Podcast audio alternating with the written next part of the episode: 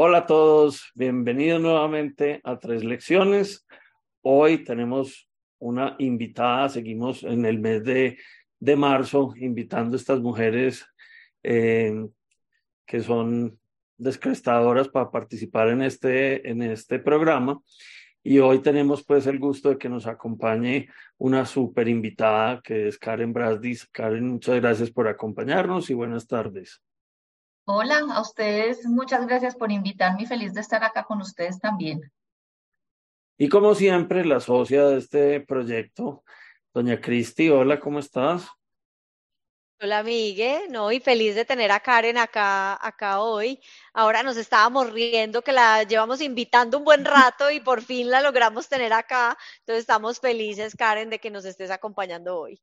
Muchas gracias, Cristina, también. Ya lo logramos. Bueno, así es. Bueno, Karen, aquí en tres lecciones lo primero que hacemos es que le pedimos a nuestros invitados que nos cuenten un poquito de, cada uno de ellos, de su historia, de cómo ha sido su recorrido. Entonces, eh, cuéntanos un poquito sobre ti. Bueno, entonces parada, parada hoy, primero les digo, eh, enamorada de lo que hago, y, lo que hago es mucho, pues, o sea, porque soy mamá, esposa, hija, coequipera, líder, amiga, responsable por una compañía y creo que en la medida que uno es capaz de ponerse cada uno de esos sombreros y disfrutarlo al máximo, pues digamos que es capaz de, llevar como a cabalidad y con, espero que con éxito, pues parte de las cosas que uno hace y finalmente se va llevando como gratas sorpresas y aprendizajes y caminos en la vida que, que le dicen a uno si se puede. O sea, en la medida que uno quiere y tenga las prioridades claras, puede ser todo eso y disfrutar todo eso. Entonces, pues e, eso es lo primero. Hoy soy, hoy tengo todos esos sombreros y los disfruto y, manejo las prioridades en la medida pues que, que, la vida se lo va permitiendo a uno. Eso es lo más importante. 27 em, años ya trabajando, o sea, estudié, estudié ingeniería textil, estudié en la Bolivariana y creo que más allá de ingeniera textil soy ingeniera y las bases que dejan una ingeniería pues han sido muy, muy válidas y muy positivas en la vida. Se lo decía Miguel, si hoy me devolviera a poder escoger carrera, claramente hubiera estudiado una ingeniería administrativa que sería mucho más útil. creo que algún día iría ya a hacerlo ya vieja. Es más que bienvenida. No, no, no, uno le, o sea, cuando ve uno, o sea, lo que está haciendo hoy, cómo sería de útil haber pasado como por, por esos aprendizajes en la universidad, pero creo definitivamente que las bases de una ingeniería son, son y fueron súper poderosas. Te dan estructura, te dan disciplina, te, te ayudan a, sí, a, a tomar decisiones en base a la información y eso es finalmente lo que uno termina haciendo tomando decisiones y movilizando personas y, y generando los recursos para que las cosas pasen. Eh, en vida profesional, señor. Una, un momentico antes de la vida profesional. Sí. Una, una inquietud que yo creo que es la primera inquietud. ¿De dónde viene el Brasdis? Brasdis es un alemán ruso. O sea, mi papá. Ave María. Sí, medio báltico también. Mi papá es nacido en Alemania, pero nació antes de la Segunda Guerra Mundial. Entonces, cuando se terminó la Segunda Guerra Mundial, es hoy un, o sea, una ciudad que no pertenece a Alemania. La ciudad se llama Königsberg, pero mi abuelo era ruso, pero nacido en Rusia, pero también de familia alemana, y, el otro es Villegas. Entonces ahí también, pues el... Sí, no, el, Villegas sí estamos un poquitico más acostumbrados a oírlo. Ahí eh, también esa estructura familiar te da estructura en la vida. Y, y entonces, ¿y tu papá eh, llega a Colombia en qué momento? De cuatro años. O sea, llega de cuatro años, estudia un alemán que solo tiene, o sea, tiene pues como facciones y, postura alemana, pero pues estudió en el San Ignacio, estudió en la Bolivariana, trabajó en Coltejer, trabajó en ENCA, entonces es un O sea, más paisa no puede ser. Así es. Qué bien. Y, y esa, digamos, uno crecer en una familia de, de inmigrantes, yo creo que eso también tiene como un sello particular, ¿o no? Grandes aprendizajes, sí. Y creo pues que también, o sea, no solo el tema de inmigrantes, sino también la cultura como tal. O sea, como buena alemana, yo pues para mí el, la hora en punto es importante, ni antes, no, prefiero llegar antes que después. O sea, hay cosas que lo marcan a uno desde, desde la educación y desde los valores que te inculcan en la casa. Entonces está también el más importante el ser que el tener, siendo más europeos, pues que si sí, la, la, la, la, familia mía es europea, entonces cuando tuviste también, porque tuve un el abuelo perdió todo en la Primera Guerra Mundial, perdieron todo en la Segunda Guerra Mundial, entonces finalmente son más importantes los aprendizajes y la trayectoria en la vida que lo que finalmente recoges y tienes. De acuerdo. Eh, entonces eso también tiene pues una, un, unos ejemplos a seguir importantes que uno pues trata que no se le olviden en la vida cómo es más importante, sí, la disciplina, la coherencia, el, nuevamente el ser sobre el tener, eh, sí, sí hay grandes aprendizajes y también cuando te sientan, te sentaban al frente del plato de comida y te decían eso que, que, no te quieres comer hoy, no lo teníamos, no lo podíamos comer entre los tres en un, en un día. Entonces, también esa incapacidad que tengo de dejar un plato medio lleno, o sea, sí, hay varias cosas que, que aprende uno de, lo que finalmente le trasladan y le transmiten los papás. Qué bien. Bueno, ahora sí, la parte profesional. Pues me, parece, me, encanta esa historia porque de verdad que eh, mi lectura, digamos, cuando, cuando he tenido la oportunidad de, de conversar con personas que les tocó vivir la época de la guerra en Europa, eh, tienen de verdad una estructura mental muy diferente a la que nosotros los colombianos tenemos, porque aún quienes vivieron en esa época, pues era un conflicto muy lejano y era una cosa pues como muy distinta, eh, pero realmente esa sí es una de esas experiencias que marca por generaciones y generaciones eh, siguientes también.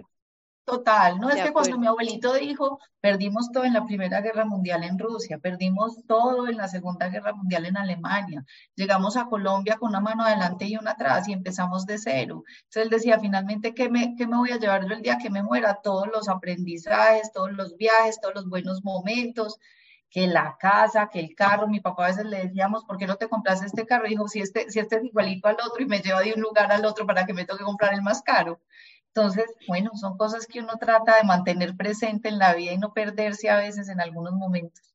Chévere. Eh, muy bien. Ahora sí, cuéntanos de tu parte profesional. Bueno, entonces ya el tiempo vuela, uno todavía se va sintiendo como chiquito, pero los años pasan y ya 26 años trabajando. Eh, empecé en lo que hoy es el grupo Orbis, que antes era el grupo mundial, entonces era un grupo pues grande de, compañías pues más enfocadas al sector industrial. En ese momento empecé y, tuve dos etapas en ese grupo. Entonces, en la primera etapa trabajé cuatro años, trabajé en Andercol, eh, que es una de las, la compañía como química de, de, ese grupo. Después de eso me fui a trabajar cinco años a Bayer.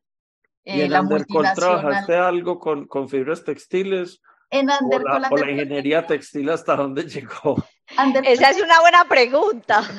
No, y no crean, trabajé como un par de años en, ese, en esos negocios textiles. Entonces, Andercol tenía un negocio, el más chiquitico era el negocio textil y eran los químicos que iban para el sector textil. Los químicos que se utilizan para estampar telas, para para hacer los aprestos, para hacer recubrimientos. Entonces ahí estuve cuatro años. Primero, la primera responsabilidad era como marketing técnico, entonces yo era la que iba y le enseñaba al cliente cómo usar nuestros productos, entonces estuve metida pues más como en las plantas, pero o sea, enseñándole al cliente cómo utilizar el producto.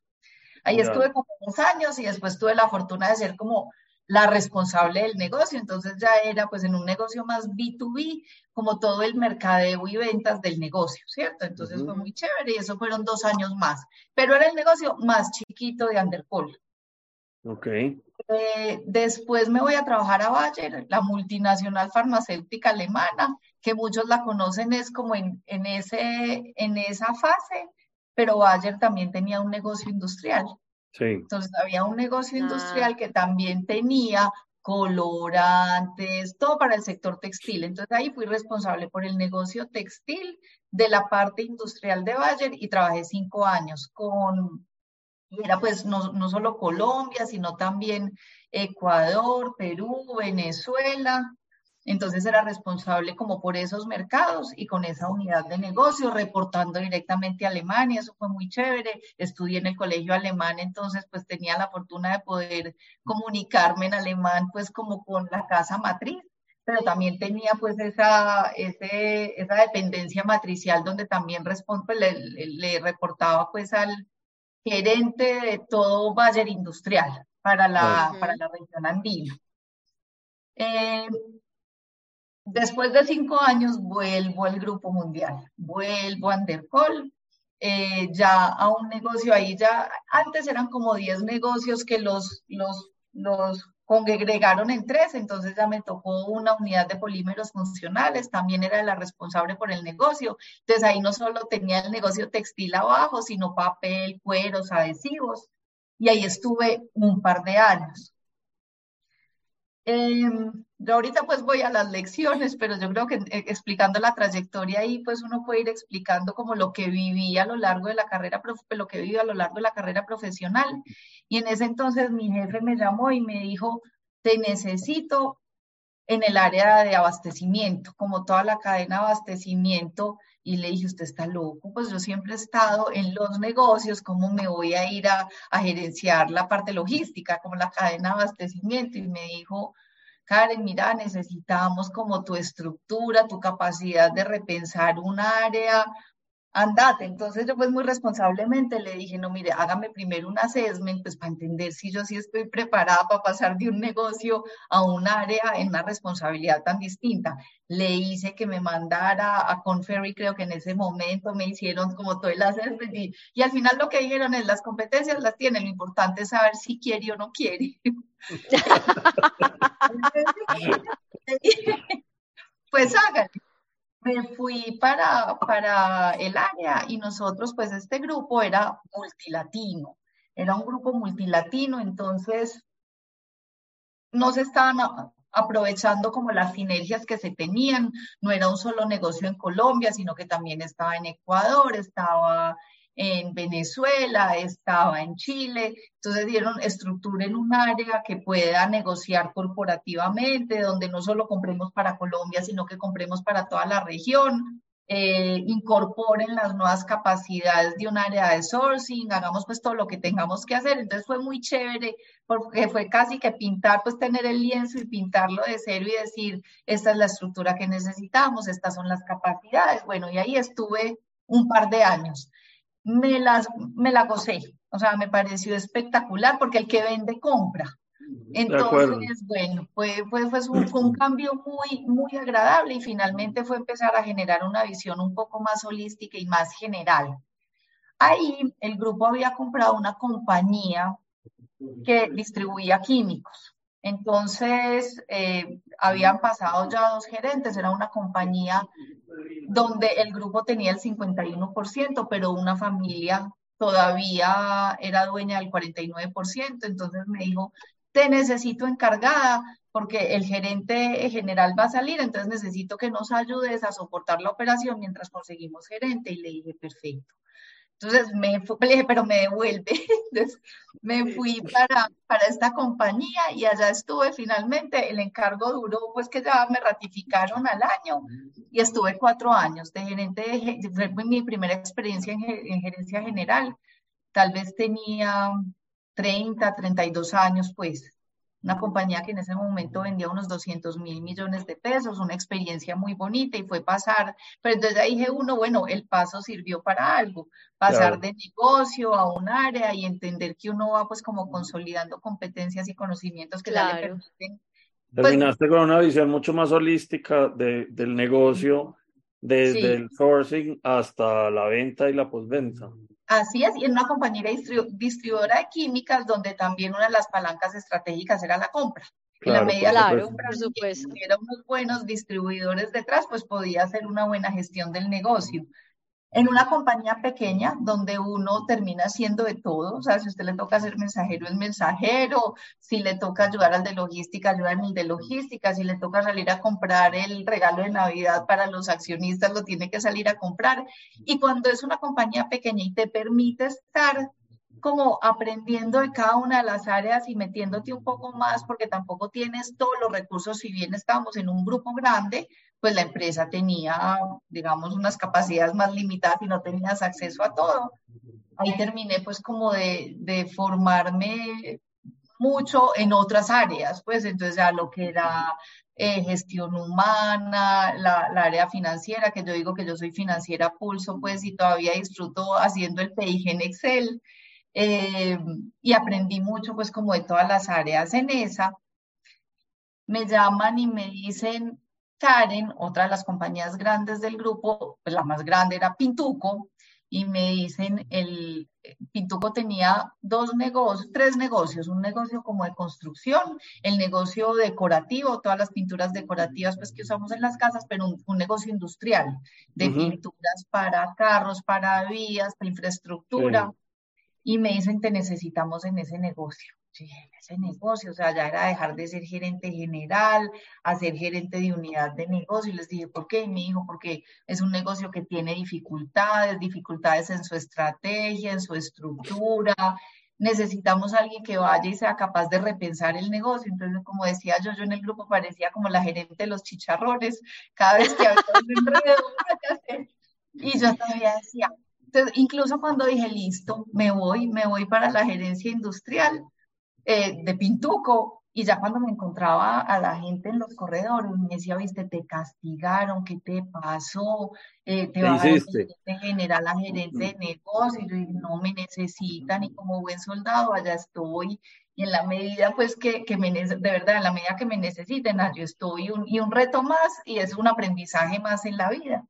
Entonces, allá estuve un año, creo que fue el más corto, la más corta responsabilidad que tuve, donde rápidamente traté de organizar todo, pues, o sea, procesos, estructura, estrategia, indicadores, como esa, esa famosa pentágono, pues, o uno muy juicioso empieza y dice, hay que, hay que gestionar cada uno de los, de los punticos del pentágono, y estuve un año, y un año donde también dije, lo cogí aquí y ya terminé acá. Fue no pensé que iba a ser tan corto, y en ese entonces el grupo, y esto pues estamos hablando hace 10 años, ahí pasé pues muy rápido por los 17, pero hace 10 años eh, un grupo que tenía cuatro negocios, un negocio de pinturas, un negocio de químicos, un negocio de tuberías y un negocio de comercio también con operaciones no solo en Colombia, sino como dije ahorita en Centroamérica y en la región andina, dicen, venga, tenemos que aprovechar pues como el, tamaño que se tiene y hagamos un centro de servicios compartidos. Entonces, quien era el presidente en ese momento me llama y me dice, mira, acá acabamos de hacer una consultoría, acá tengo el entregable que es un PowerPoint de 300 hojas de cómo se debe montar el centro de servicios compartidos. ¿Te interesa liderar ese, ese proceso y, te nombro vicepresidente del Centro de Servicios Compartidos. Eso sí, su responsabilidad es montar lo que está en el PowerPoint y después gestionarlo. Entonces le dije, listo, hágale. Entonces también, pues un año después me fui, el año que estuve en Pintuco, me fui para el centro de servicios, una experiencia muy linda también, porque de verdad fue partir de un PowerPoint a implementarlo, complejo porque eran conversaciones con negocios de decirle a un negocio, mira, tú ya no vas a tener la logística, pero tampoco vas a tener la contabilidad, pero tampoco vas a tener la gestión humana. O sea, se dejó en los negocios lo que era core en los negocios y se pasó al centro de servicios el back office.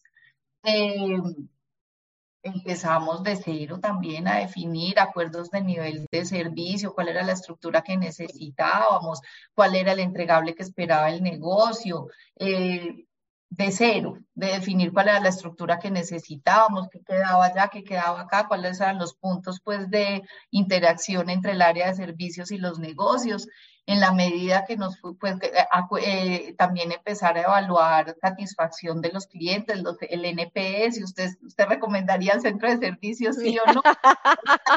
un proceso súper chévere, pero también en algún momento decía, bueno, esto llegaba, nosotros teníamos una plenaria una vez al mes y salían los negocios y le dije yo al presidente, oiga, venga, pues que yo también soy un negocio, y me dijo, usted es el back office, y le dije, no, yo también genero beneficios, genero servicios, genero una cantidad de cosas, yo también soy un, negocio, déjeme, déjeme también presentar. Entonces ya también ese back office presentaba y presentaba porque nosotros teníamos sinergias no solo a nivel operativo y financiero, sino también de conocimiento. Entonces los centros de expertise estaban en el centro de servicios. Una experiencia súper chévere.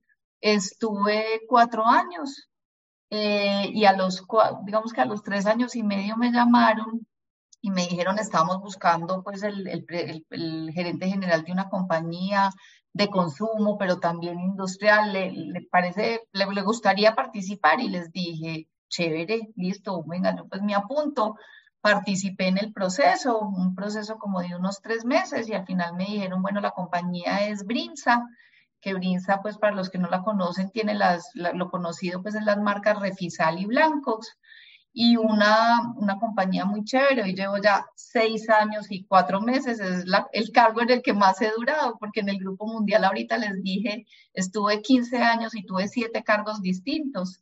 Eh, este ya es seis años y cuatro meses el que más he durado. Eh, todos los días me levanto feliz, como si fuera el primero. Em, tres negocios muy distintos también. Tenemos el negocio de la sal, somos líderes en el negocio de la sal. Tenemos, y este pues el de consumo masivo con la marca Refisal. Tenemos a Blancox con la marca comercial nuestra de productos de cuidado del hogar y de la ropa donde competimos con grandes multinacionales como Procter Gamble, Colgate, Cloro, pero también con compañías pequeñas, con estructuras bien distintas, eh, con capacidades en investigación y desarrollo muy distintas, con capacidades en inversión muy distintas, pero que que venimos haciéndolo pues muy bien en, el mercado. Y tenemos un, tercer negocio que es un negocio industrial, tocamos transversalmente las industrias en Colombia con unos 7, 8 productos de química básica, entonces estamos en el sector textil, de papel, petróleo, minería, o sea, eh, tocamos como transversalmente, diría yo, como todas las industrias del país. Entonces es esa mezcla, y pero sí es una compañía netamente industrial tenemos una integración vertical completa, tenemos la extracción de la sal, la refinería, la planta química, una planta de cuidado al hogar, una planta de soplado, de inyección de tapas, tenemos la generación de energía. Eh, Ave María, todo. Sí. Súper, súper interesante. en Colombia, también en Costa Rica y en República Dominicana. Bueno, y ahí ya llevo seis años, casi seis años y medio y feliz. Karen, antes de que entremos en las lecciones, eh, yo quisiera hacerte una pregunta y es, una de las cosas que yo más admiro de, de Brinza es que ustedes han tenido la capacidad de construir marca en un mercado de commodities. Así es. O sea, ¿cómo, cómo logra uno ponerle marca a la sal, por Dios? Y, y hacer de la sal un producto con diferenciación. Diferenciado. Eh, exacto, con diferenciación, con, con, con desarrollo de producto, con combinaciones, nos han puesto a comer sales de, de todas partes del mundo, eh, pues unas cosas súper chéveres. Yo, yo soy, muy, soy muy fan de, de los productos de ustedes y contarnos un poquito como esa historia, porque es que me parece súper eh, llamativa y fascinante una compañía que logre eso, porque yo creo que es de las cosas más difíciles que uno tiene para hacer en, en consumo masivo. Yo creo que esto pues obviamente no me toca a mí, esto fue las de, del trabajo más grande que hicieron los accionistas cuando adquirieron esta compañía hace 30 años y era una compañía que básicamente tenía una sal, pero era casi que una sal industrial o que se despachaba en sacos o se, en sacos de, de, de una tonelada. O sea, y la primera diferenciación que hicieron ellos, y esto fue hace varios años, y yo creo que todos lo, lo, lo tenemos presente y lo tenemos en todas las casas, y es el salero campana de Refisal. Sí. O sea, ahí empieza a marcarse la diferenciación de un producto absolutamente commodity a un producto que da un paso a una especialidad distinta, pero se hace, el primer paso se hace con el empaque. Es increíble, pero ya el empaque es un diferenciador y ya se tiene el salerito campana y ese salerito campana, pues les digo que ha generado pues incluso movimientos a nivel internacional porque en ningún país del mundo lo tenían como se, se hizo acá en Colombia hace muchos años y creo que ese fue el primer paso. Entonces mira que uno no solo... Eso salió a finales de los 90, ¿cierto? Y eso fue, o sea, la compañía el año entrante cumple 30 años. Y eso fue de los primeros pasos que hicieron, sí, eso pues fue a finales de, no, fue antes, fue incluso pues inicios de los 90, cuando se tiene el salero campana. Voy a contar una, una historia. Cuando yo hice mi práctica empresarial, eh, que la hice con Zenú, me acuerdo que para una de las actividades promocionales que hacíamos, había un producto que comprábamos siempre y que, mejor dicho, funcionaba súper bien y era una parejita de saleritos chiquitos que tenían la virtud de que la sal no se, eh, no se compactaba, ¿cierto? Porque controlaban el tema de, de la humedad que es básicamente el mismo diseño del salero campana de ustedes, pero esto eran pues unos saleritos que venían en vidrio con unas tapitas ahí plásticas y no sé qué. Y luego pues cuando sale el, salero refisal, ese salero tiene esa gran ventaja. o sea, eso es un salero que uno lo ve en cualquier región del país, con humedad, con calor, con frío. Y la sal funciona. Sí, pero sí tienes razón, perdón, fue a finales de los 90 porque la compañía se funda en el 94. Eso fue a finales de los 90, pero básicamente ese fue el primer paso y fue el primer paso que le permitió diferenciarse. Y entonces ahí viene, es un tema de funcionalidad. Un tema de funcionalidad y es de tenerlo en cualquier momento, en cualquier espacio. Y lo que dices tú, protegiendo la humedad. A mí me, me preguntan a veces, ¿y qué le adicionan ustedes a la sal que le ponen al salero para que no se pegue nada? O sea, es la protección de la humedad a través de una barrera que es el empaque. Y ya cuando uno viene a lo que es hoy, nosotros claramente el 85% de nuestras ventas es la sal que todos conocemos, en bolsa de libra, en bolsa de kilo, eh, en el salero, pero el 15% hoy en la estrategia de nosotros es defender nuestro volumen con esa sal de volumen, qué pena pues la redundancia, pero es esa sal de volumen que es la sal refisal, la sueltica, porque sí tiene unas características distintas frente a los competidores, no solo en Colombia, sino en la región. Cuando nosotros exportamos a la región dicen es que la de ustedes es sueltica, es que la de ustedes tiene una gran granulometría X, entonces, o sea, sí tiene unas facultades y unas bondades en su uso, pero el 15% de nuestras ventas se hace con sales especializadas y eso es mm. lo que nosotros también decimos, una es defender la participación que tenemos en las de volumen, pero valorizar el consumo de la categoría a través de sales especializadas. Entonces ahí están las que tú has visto, la de Hawái, las escamas de Chipre, eh, la sal del Himalaya, Himalaya con pimienta. Las mezclas con las pimientas, no, no, no, es que es una cosa y esa seguro crece más rápido que la, que la commodity. Así es, así es. Y así valorizamos pues el consumo de la sal y valorizamos el, el negocio con esas categorías mucho más especializadas que muchas veces también hacen un papel súper importante en nuestro posicionamiento de marca. La extracción de la sal de, de ustedes es fundamentalmente de mina, ¿cierto? Es como, como los pozos petroleros. Nosotros la tenemos en, o sea, hacemos un pozo, un pozo con maquinaria, maquinaria que se utiliza para el sector petrolero. Genial. Ah, es que es una historia que yo creo que nadie se imagina todo lo que hay detrás de ese salero. Mm. Y la llevamos, la, y la salmuera la llevamos por, por un salmueroducto desde Sesquile hasta, hasta la planta nuestra en Cajicá. Wow. Súper chévere. carnería, súper. Bueno, pero vamos a, entrar en materia pues a las lecciones y yo creo que antes de, que nos cuentes tu primera lección, porque no nos cuentas un poquito cuál es como el tema de tus lecciones y la primera lección de una vez?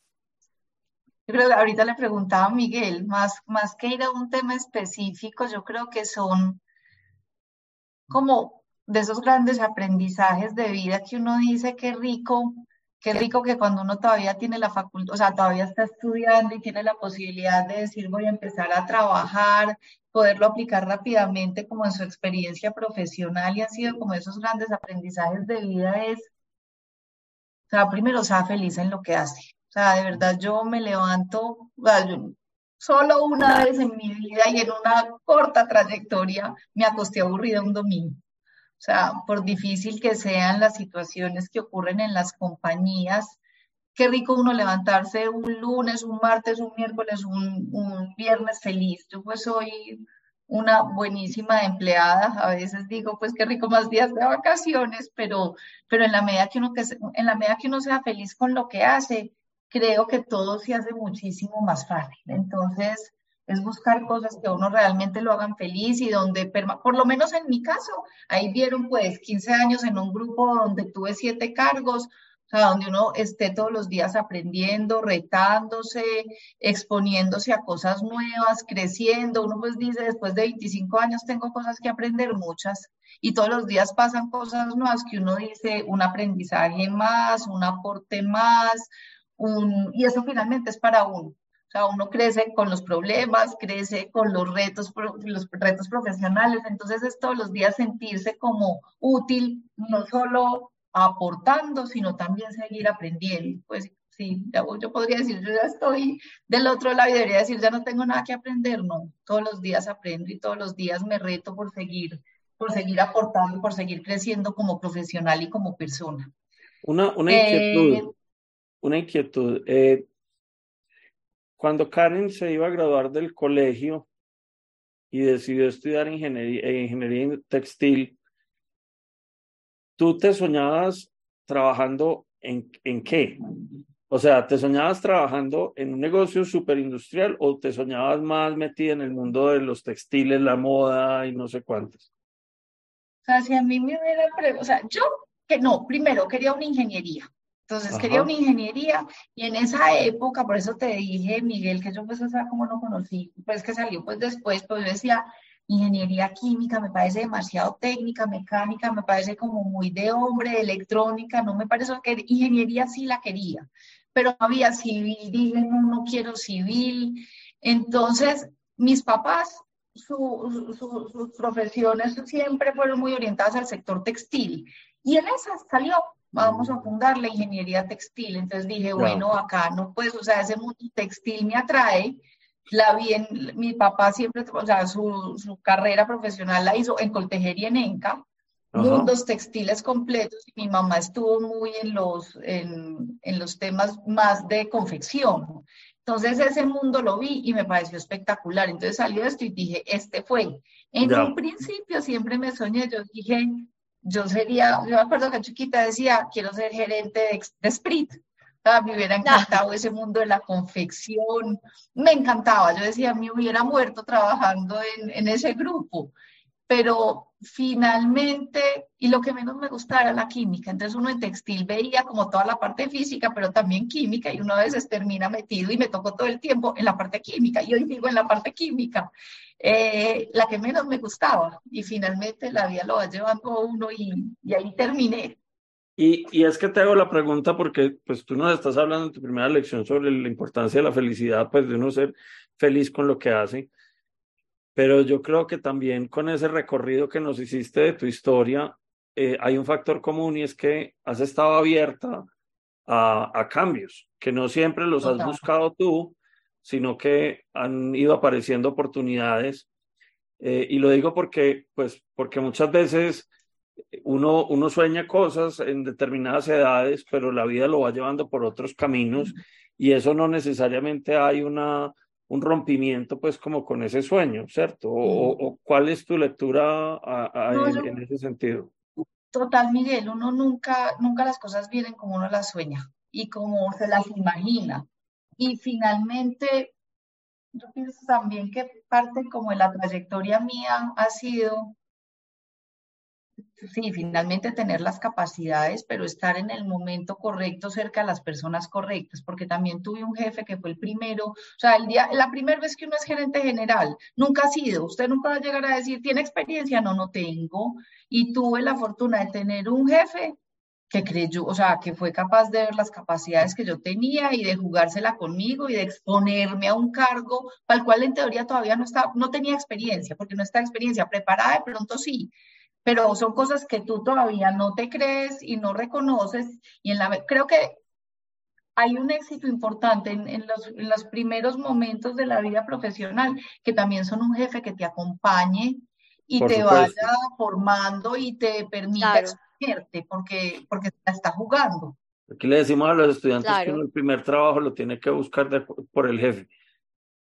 Pues porque finalmente tu, tu, primer jefe es tu primer mentor.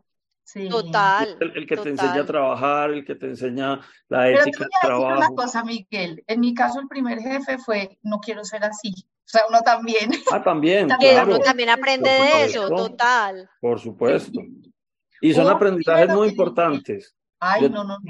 he tenido a veces conversaciones con padres de familia donde les tengo que decir, mire, porque llegan y le dicen a uno, no, es que eh, es que si el muchacho perdió el semestre es un fracaso, es, es, es, un fracaso ese hecho.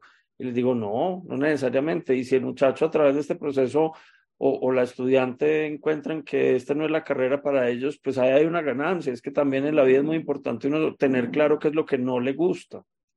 Eso también es ganar. Total. De acuerdo. Bueno, muy bien. Qué pena, qué pena, pero es que me parecía importante.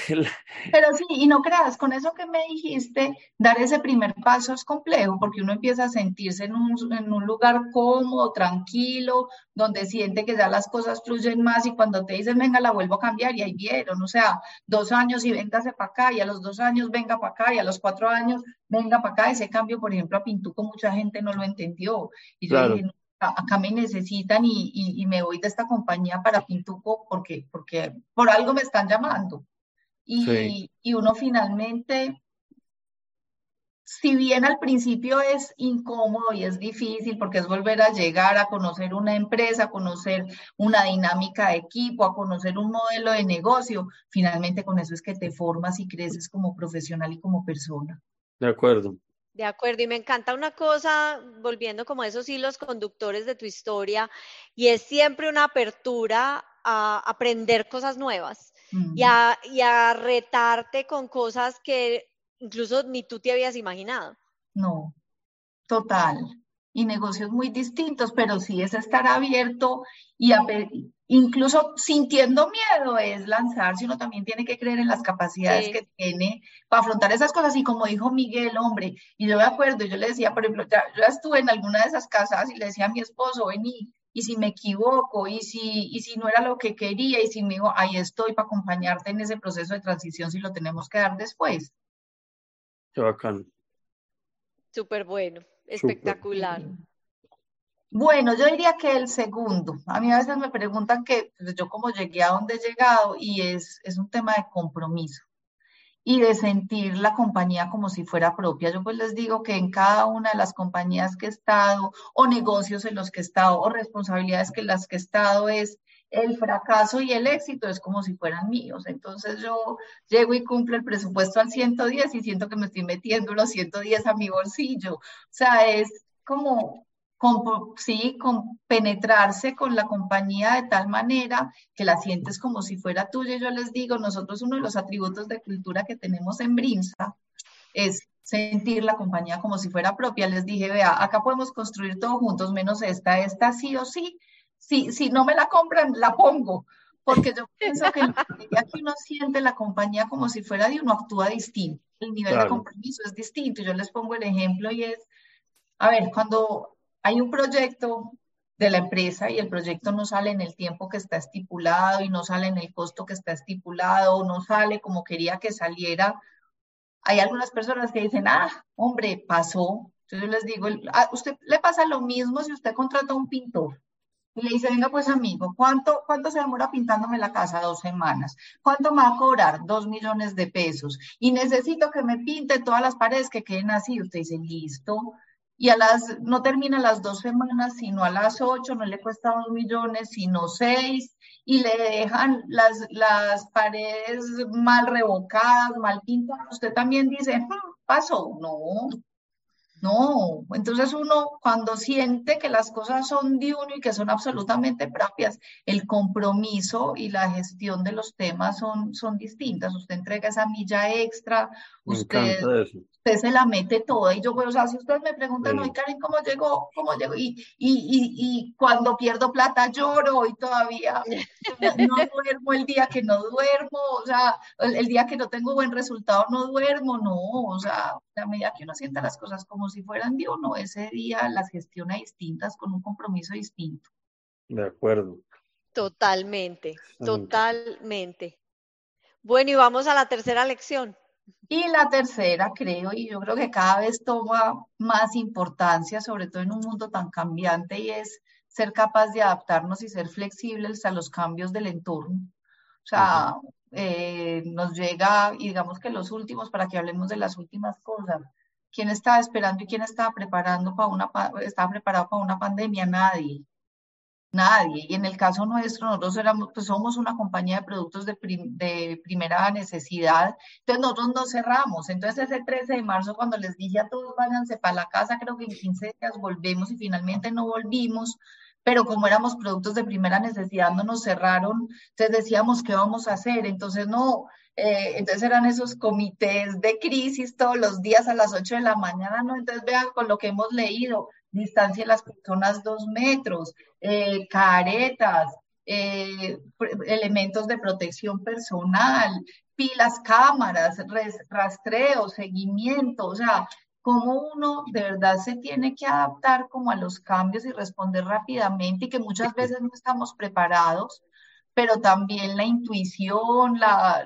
la, la, capacidad de pensar distinto es la que te permite hacerlo de manera positiva y después llega un paro, o sea, no hemos salido del COVID y llega un paro y el reto de no parar una operación, porque entonces también te iban cerrando, nosotros donde estábamos empezaron a hacer bloqueos, no sé, a kilómetros, después te iban cerrando y uno decía, nos van cerrando, nos van cerrando, y decir es qué tenemos que hacer para no cerrar, qué tenemos siempre pensar como de manera positiva. O sea, lo más sencillo era, hombre, o nos van a cerrar por el, por el COVID o nos van a cerrar por el paro, pues uno en ese momento dice, me expongo menos y mejor cerremos. No, ¿cómo sí puedo hacer las cosas y cómo puedo actuar de manera segura y cómo puedo seguir operando la compañía y cómo, cómo puedo minimizar el impacto negativo que puede tener un COVID o un paro?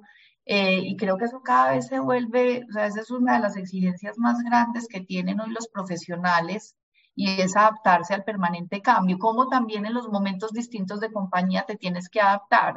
Cuando yo llego a Brinza tuvimos unos retos operativos grandes, entonces dijimos, dejemos un momentico la estrategia a un lado y ocupémonos del operativo y remanguémonos y hagamos y metámonos al lodo con todos, pero cuando ya sacas la cabeza, decir, ya es el momento estratégico, entonces ser capaz como de navegar en las diferentes estructuras que tiene la compañía en los diferentes momentos. O sea, no, no, siempre seremos estratégicos, no siempre seremos operativos, no siempre estaremos en una junta directiva, entonces uno tiene que, capaz, tiene que ser capaz de adaptarse a los momentos que atraviesan las compañías. Y este pues sí, ya vemos que el mundo es completamente cambiante y antes había ciclos de cinco, seis años.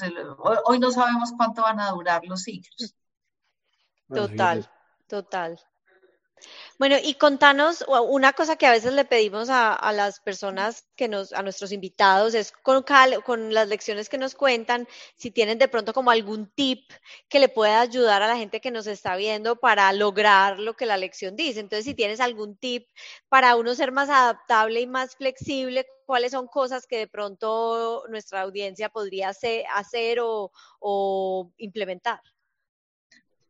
Yo creo que uno primero es como ser firme a los principios, ¿cierto? O sea, eh, y, vámonos un poquito como, los, aprendizajes de ser feliz, del compromiso, de la capacidad de adaptaciones, qué me hace feliz, qué quiero, luchar por ese que quiero, o sea, creerse en lo que es capaz de hacer desde el principio, trazarse objetivos y cumplirlos, esa, esa orientación al resultado es importante, eso de querer decir quiero ir acá, cómo lo voy a lograr, ser como coherente y consistente, coherente en lo que siento, pienso, digo y hago. Yo creo que la coherencia es de esos valores que son que uno no tiene por qué equivocarse en la vida. muchas veces es más fácil sentirlo y decirlo, pero hacerlo a veces es complejo. Entonces, ser coherentes con ese hacer, eh, y si bien hay decisiones que a veces duelen, que no se, les, no se le olvida a uno nunca lo que uno quiere ser y lo que quiere lograr. Eh, y eso en todo momento, o sea, desde que es estudiante, no, no renunciar a los sueños, eh, tener claro qué es lo que quiere con su vida, lo que les decía ahorita, las prioridades. O sea, en el caso mío, como les dije ahora, eh, líder de compañía, mamá, esposa, coequipera, hija, y uno tiene que, que manejar esas prioridades y ser, seguir siendo coherente con los principios que tiene y los valores que tiene y, y, seguir actuando pues como en consecuencia. Y yo creo que finalmente eso es lo que le permite a uno adaptarse, ser exitoso. No todos los momentos son fáciles, hay muchos momentos difíciles, pero también pensar que todo lo, todo lo malo en algún momento se termina y las cosas buenas vienen y uno a veces se abruma y no es capaz de, de pararse arriba y se queda metido como en el problema, ser capaz de abstraerse. Pero yo creo que la coherencia es un valor que, que paga y paga bien.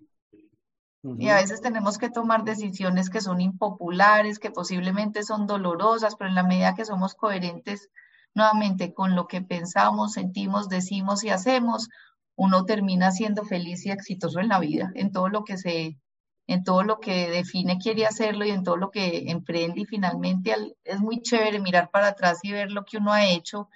Y otra cosa es que nunca se nos olviden que, que, que las empresas son personas o sea, las empresas son personas y, en la medida que las personas estén alineadas, en la medida que los equipos estén remando para el mismo lado, en la medida que, que, los equipos vean que todo lo que estamos haciendo genera valor, pues esto tiene unas retribuciones muy positivas.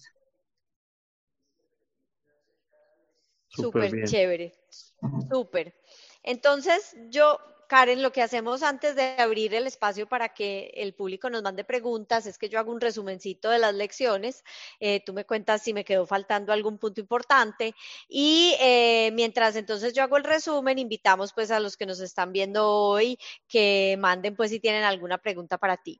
Entonces, las tres lecciones que nos compartiste hoy sobre tus grandes aprendizajes de vida, yo voy a arrancar un poquito por la historia que nos contaste antes de las lecciones, que anoté dos cosas que me llamaron mucho la atención y me parecieron súper chéveres.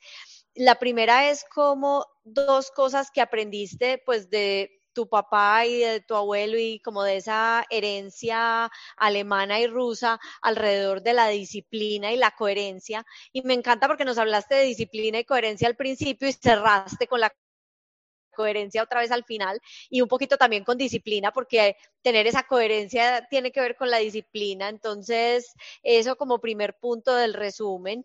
Y que otro punto que nos decías que aprendiste y es que es más importante el ser que, el tener, que me pareció una de esas frases, Miguel, que, que siempre dejamos por ahí resaltadas para el futuro, para el libro que vamos a hacer de frases célebres.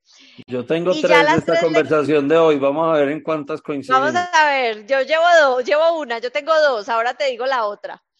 Y entonces en nuestras las lecciones son la primera, que es ser feliz en lo que haces y nunca dejar de aprender. La segunda, eh, ese compromiso y sentir el negocio como propio y cómo eso es súper importante a la hora de encontrar los resultados. Y la tercera, ser capaz de adaptarse y ser flexible ante los entornos que están cambiando de manera tan acelerada últimamente.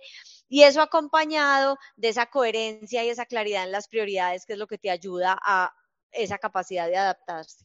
Y lo cierro con la segunda frase que anoté y es, no se nos olvide que las empresas son personas. Esa también me pareció súper chévere porque Cierto, incluso uno habla de las empresas como si fueran este ente sin personalidad y al final no son más que un grupo de personas logrando resultados y alcanzando objetivos. Entonces me encantó, me encantó esa frase. ¿Me faltó algo? No, muy buen resumen. Perfecto. Miguel, ¿qué frase me faltó? Que tú dijiste que tienes tres. Sí, yo tengo otras dos adicionales a las tuyas. Son, me encantó cuando dijiste, me necesitan y como buen soldado ya estoy. ese, ese yo creo que es una frase de esas que denota pues como una vocación de servicio y un compromiso también de esos compromisos de los que hablabas al final, pues de, de uno sentir la empresa como propia. Es decir, yo trabajo donde la empresa me necesite, ¿cierto? Y estoy dispuesta a, a, trabajar allá. Y al final dijiste una que me parece poderosísima y es que la coherencia es un valor que paga y que paga bien. Ah, sí, sí, sí, sí, total. De acuerdo. Totalmente. Súper de acuerdo. Les doy, un, les doy un ejemplo de esos a nivel laboral eh, de, la, de la coherencia y es cuando fue la pandemia, cuando, pues cuando empezó la pandemia y esto pues fue largo, acuérdense, los colegios no fueron un año, nosotros teníamos la sal limón, ¿se acuerdan? La sal limón, el chiquito y las ventas de la sal sí, claro. empezaron a caer. Se cayeron. y no entendíamos que se habían caído y después entendimos que se habían caído porque es que los mayores consumidores eran los estudiantes en los colegios. Y usted sabe cómo se comen la salimos los estudiantes en los colegios. Y los papás no, dejamos que se la coman como se la comen en el colegio. Así está, ¿sabe qué hicimos? Retirarla del portafolio. Con mm. dolor. decíamos, uno tiene que ser coherente y si nosotros somos una compañía que generamos salud y bienestar, pues esa no puede ser una sal que puede estar en el portafolio. Ah, qué bueno, qué buen ejemplo de coherencia. Qué historia esa tan espectacular. Porque además sobre ese punto, sobre ese punto la coherencia implica renuncia. Renuncia. Se implica sacrificios a veces y ahí está, tal cual. Así es. Pero me parece además genial porque si no hubiera habido eh, pandemia de por medio, probablemente nunca hubieran llegado a esa conclusión así. De acuerdo. Y, y, en, y en un momento en el cual además todo el mundo estaba tratando era antes de vender más, porque, el, porque la demanda estaba, eh, pues estaba distinta, tomar una decisión de uno más bien sacar un producto del portafolio me parece que es una decisión de esas cojonudas. Así es, pero esa es la coherencia, esa es la coherencia que a veces son decisiones dolorosas. Otra cosa de la coherencia, la, la, valentía. Mm. Sí, de acuerdo. Total. Bueno, Miguel, ¿tenemos alguna pregunta?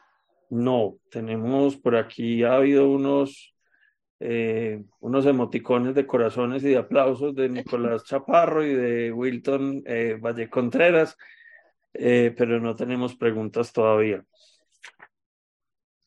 Bueno, no sé, Miguel, si tú tengas no, yo, yo sí, quisiera hacer una pregunta y es, o sea, en el mes de marzo nosotros usualmente invitamos mujeres a, este espacio de tres lecciones durante todas las semanas del mes. Em, y quería ah, preguntarte tu experiencia en una en un mundo muy, muy masculino en general, es decir, tú, tú misma dijiste, cuando fui a tomar la decisión de qué estudiar, sabía que quería estudiar ingeniería, pero había unas que me parecían muy masculinas, la mecánica no, eh, y terminaste metida en un mundo industrial, que es un mundo muy de hombres, ¿cierto? Eh, y, y además, pues con unas posiciones de liderazgo desde, desde muy joven.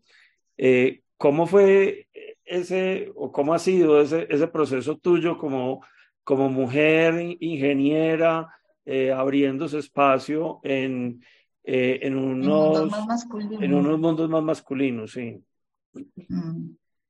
Yo creo que primero después este, estas conversaciones ahora que se tienen de equidad, así yo creo pues que la equidad es necesaria, finalmente uno no se gana las cosas por ser hombre o mujer, sino por tener las competencias y las capacidades pues, requeridas para un cargo, ¿cierto? De acuerdo. Porque no me parece un poco, no, que es que tenemos que cumplir la cuota, la que sea, el 30, el 40, el 50. Listo, usted puede que necesite cubrir una cuota, pero usted no contrata a cualquiera por ser mujer, por ejemplo, sino porque tiene las competencias y las capacidades necesarias. Y yo creo que nuevamente vuelvo ahora, yo si bien no me, imaginaba como en un sector más, en el principio, más como de confecciones, yo siempre tuve claro que quería ser como líder, líder de compañía y ser exitosa y triunfar profesionalmente. Entonces yo creo que en la medida que tú sepas, y ahorita decía, sepas para dónde vas, y las ganas pueden más que cualquier cosa. Pues yo también muchas veces digo a mí, se me puede sentar al frente un estudiante de MIT, uno de Harvard y uno de una universidad en Colombia que ni siquiera sé cuál es, pero ahí este se quiere tragar el mundo, uno también esas ganas y esas ganas de hacer las cosas y quererse comer el mundo y obviamente tener también pues las capacidades y las competencias de hacerlo, me parece sobrado. Uno tiene que creérsela. Entonces, en la media, claro que empecé en un mundo donde los hombres pues eh, eran más predominantes, pues finalmente yo tenía las competencias para estar ahí sentada. Y cuando estuve sentada en ese comité de presidencia de Orbis, pues éramos dos mujeres y diez hombres. Y después llegó a Brinza y era la primer pues líder de compañía y, y en algún momento fue súper chévere, eso era para haberlo mostrado tuvimos un, una equidad muy, o sea, miti miti hombres y mujeres en Brinza, donde teníamos Buenísimo. los cargos típicos de hombre ocupados por mujeres, la, el liderazgo de la compañía mujer, la de operaciones mujer. Eh, entonces, yo creo que es un tema como de competencias y capacidades y de no creer que, que el techo de cristal, que no, esto puede, o sea, en la medida que uno puede hacer las cosas, si es hombre o mujer es lo de menos, pero sí, uno a veces le toca como ganarse el espacio y decir, ni soy más ni soy menos por ser mujer, porque también te digo, en este momento, pues que entre las mujeres estamos como tan de moda, entonces te empiezan a llamar a cosas que uno dice, ¿por qué? Porque tiene que cumplir una cuota, porque necesita la mujer sentada ahí. No, en el mejor profesional, independiente del sexo que tenga. De acuerdo. Claro, por supuesto, por supuesto. Bueno, Karen, no, de verdad que yo creo que mil gracias. Aquí estoy mirando y, no nos han llegado preguntitas, sigue llegando emoticones y aplausos y cosas eh, de comentarios más que preguntas. Entonces, darte las gracias de nuevo por haber aceptado la invitación. Estuvo súper rica la conversación y de verdad que mil y mil gracias. No, a ustedes mil gracias por, por invitarme. Cuando quieran, pues aquí, aquí estoy. Muchísimas gracias. Bueno, y a todos los que se conectaron hoy, muchas gracias. Quienes nos escuchan después, bien sea a través del canal eh, de podcast o quienes nos vean a través del canal de video, eh, pues muchas gracias por, por estar con nosotros. Si les gustan nuestros programas, recuerden suscribirse a los canales, darle el dedito arriba con el like a, a, los, a los programas. Y la semana entrante nos veremos de nuevo por aquí con una nueva invitada compartiéndonos sus tres lecciones. Chao. Bueno, muchas gracias a todos y chao.